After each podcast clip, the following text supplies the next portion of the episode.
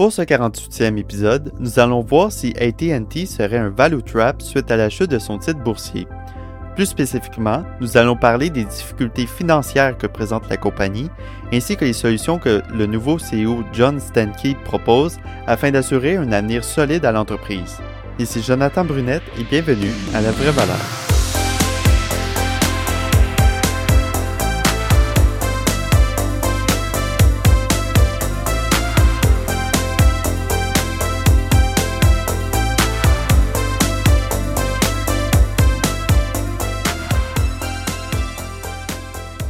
Le contenu de ce podcast reflète seulement mes opinions personnelles. Toutes les informations et commentaires que vous entendrez proviennent uniquement de mes propres recherches et réflexions. Notez que les émissions sont à titre informatif et ne constituent pas des conseils ou recommandations d'investissement. Bonjour et bienvenue au podcast La Vraie Valeur, j'espère que vous allez bien. Donc aujourd'hui, j'aimerais vous parler de la compagnie AT&T euh, qui a été euh, un sujet très chaud cette semaine à cause euh, des différentes annonces que le CEO a fait. Entre autres, on a entendu une coupe des dividendes et ça, quand ça arrive, les, les, investisseurs en parlent beaucoup. Et donc, j'aimerais regarder ça avec vous aujourd'hui. Mais tout d'abord, pour ceux qui ne connaissent pas AT&T, dans le fond, le symbole boursier, c'est simplement un T. Et euh, si je vous donne un petit survol de la compagnie, euh, dans le fond, c'est le plus grand fournisseur de services téléphoniques aux États-Unis. Il offre euh, un réseau téléphonique et de données mobiles. Il offre aussi des services de télévision sur câble et des services de streaming. Donc, entre autres, il possède la plateforme HBO. J'imagine que vous connaissez peut-être à cause de Game of Thrones, une série très populaire. Mais dans le fond, c'est eux qui, possèdent HBO. puis, ils font plusieurs autres petites activités. Mais en gros, euh, il offre des services de télécommunication, de médias et de technologie euh, partout dans le monde. Euh, puis en ce moment, si on regarde un peu plus les problèmes de la compagnie, c'est vraiment des problèmes liés à des grosses dépenses et ça fait en sorte que la dette est très élevée en ce moment. la dette s'élève à environ 170 milliards de dollars US.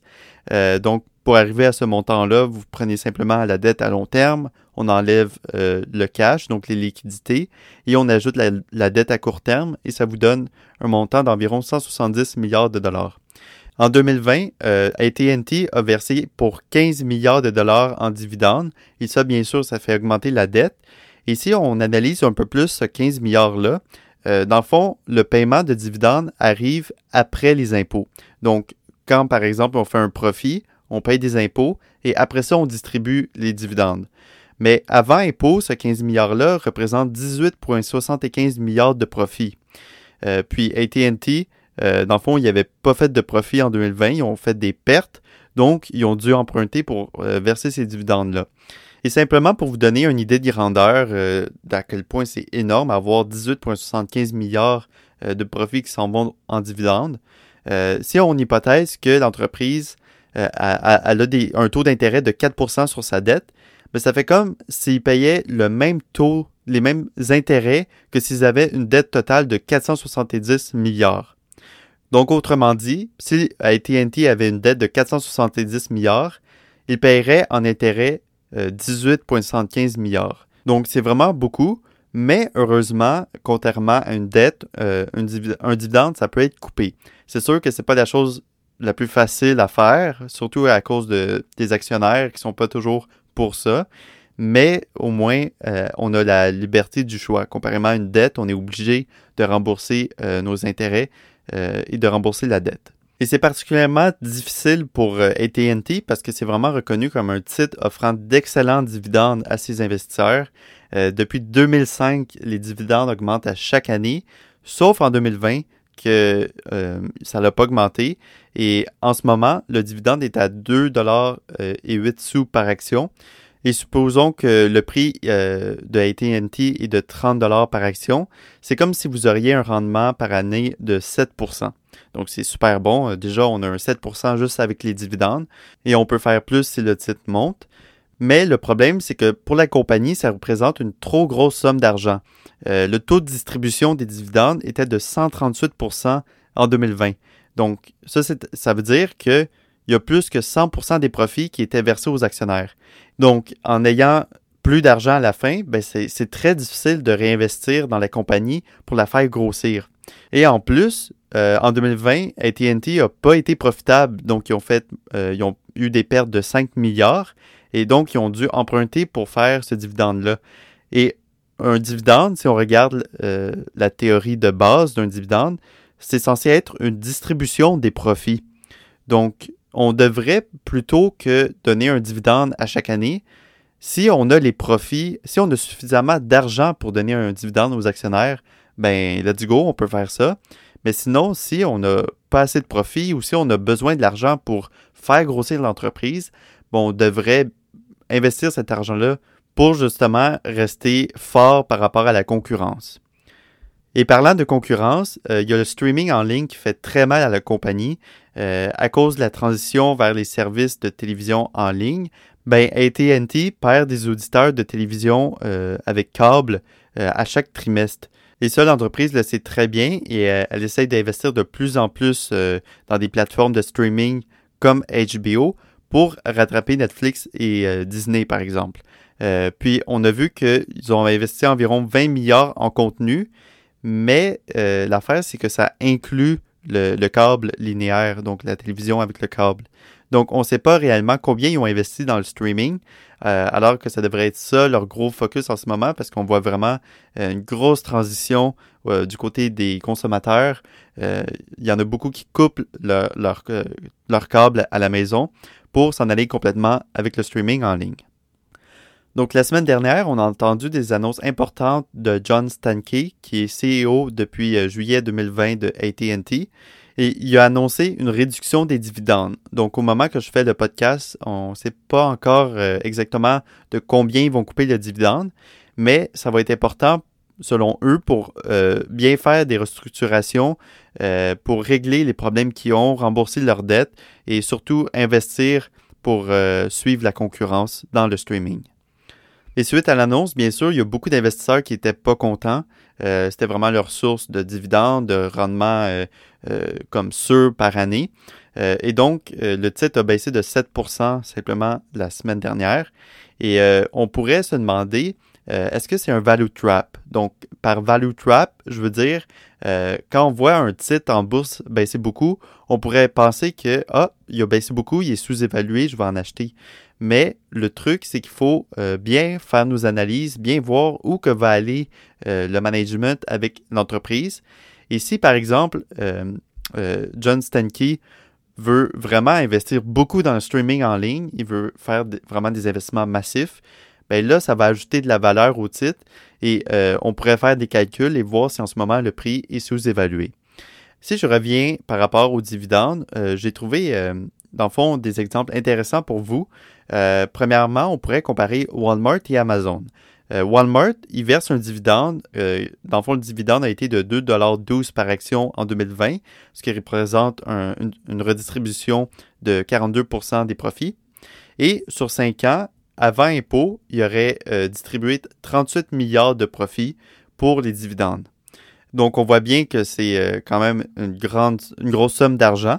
Et si on compare ça à la compagnie Amazon qui ne paye aucun dividende, ben, la compagnie Amazon va se concentrer à 100% sur euh, le réinvestissement de ses profits. Ils se concentrent vraiment à grossir ces différentes divisions. Ils deviennent énormes et euh, ils bâtissent euh, des fondations solides pour leur service de nuagerie AWS.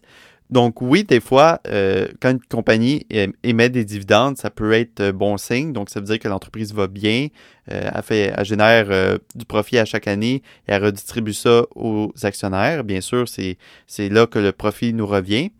Mais en même temps, c'est pas toujours une bonne chose parce que ça va empêcher l'entreprise de grossir adéquatement et de rester forte par rapport à la compétition. Donc en ce moment, on le voit bien avec Amazon qui deviennent super gros Peut-être que Walmart aurait pu devenir euh, autant euh, énorme, autant avoir des, divisions fortes, mais avec la grande quantité d'argent qu'ils versent seulement en dividendes, euh, ça devient plus dur pour eux de faire des investissements intéressants. On pourrait maintenant comparer Netflix avec AT&T. c'est sûr que AT&T va offrir des services autres que Netflix, mais vraiment, qu'est-ce qui est important, c'est bien sûr le service de streaming. Donc Netflix, pour ceux qui ne le savent pas, euh, verse aucun dividende et prévoit cette année investir environ 17 milliards dans la production de contenu. Euh, sur les cinq dernières années, ils ont investi environ 60 milliards en développement de contenu. Et AT&T, de son côté, a versé 87 milliards en dividendes avant impôt sur les cinq dernières années. Donc ça, ça veut dire que AT&T aurait pu mettre plus d'argent que Netflix sur les cinq dernières années dans le streaming en ligne, plutôt que de verser des dividendes aux actionnaires. Là, c'est sûr que AT&T aurait peut-être pas tout versé cet argent-là juste dans le streaming. Il aurait peut-être euh, mis euh, de l'argent encore dans le service euh, de télévision linéaire, donc au câble. Mais quand même, ça prouve à quel point avoir des grosses dividendes peut faire mal à une entreprise et que c'est très difficile d'arrêter un dividende. Et quand on l'arrête, c'est souvent trop tard. Ça arrive souvent trop tard parce que vraiment, le management ne veut pas aller dans cette direction-là. Et quand ils sont obligés de couper un, dividende, ce qu'ils ont ils n'ont plus le choix. Ils n'ont plus le choix de, faire ça, sinon euh, il y a d'autres problèmes qui vont survenir, ils vont être encore plus en difficulté. Donc c'est vraiment la dernière option qu'ils vont choisir. Et comme je l'ai dit, ça peut souvent arriver trop tard. Donc, quand un titre baisse beaucoup à cause d'une annonce comme ça, il faut faire attention parce que ça ne veut pas dire qu'elle va être sous-évaluée. Il faut voir euh, les décisions que va faire le management. Et selon moi, la meilleure décision que euh, le management pourrait faire, ça serait de couper complètement le dividende. Et là, il y a, peut-être beaucoup de personnes qui vont être contre moi euh, parce que j'ai dit ça.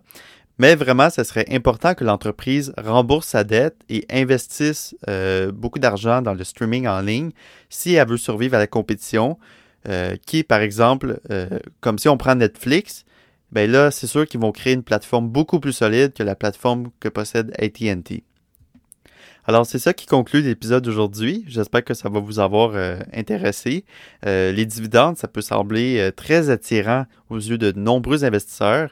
Et moi-même, je suis attiré par un revenu annuel quand même fiable. Par contre, il faut faire attention à, ce que ça nuise pas à la compagnie. Il faut s'assurer qu'ils ont les moyens de verser un dividende. Et on peut s'attendre à plusieurs réactions des investisseurs quand il y a une coupure dans les dividendes. Par exemple, il y a un auteur sur Seeking Alpha qui affirme que la coupe de dividendes n'est pas nécessaire et n'est pas dans l'intérêt des actionnaires, mais ça pourrait augmenter le salaire des dirigeants.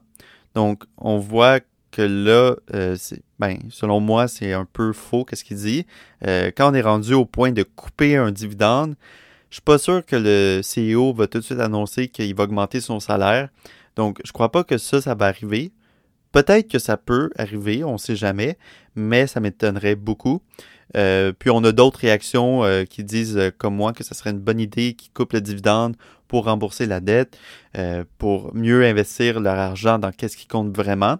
Et vraiment, qu'est-ce qui est le plus important dans tout ça, c'est que vous fassiez vous-même une tête là-dessus. Euh, donc, euh, je vous invite à aller lire des articles positifs par rapport à cette coupe de dividendes, comme négatifs pour voir les deux côtés des choses.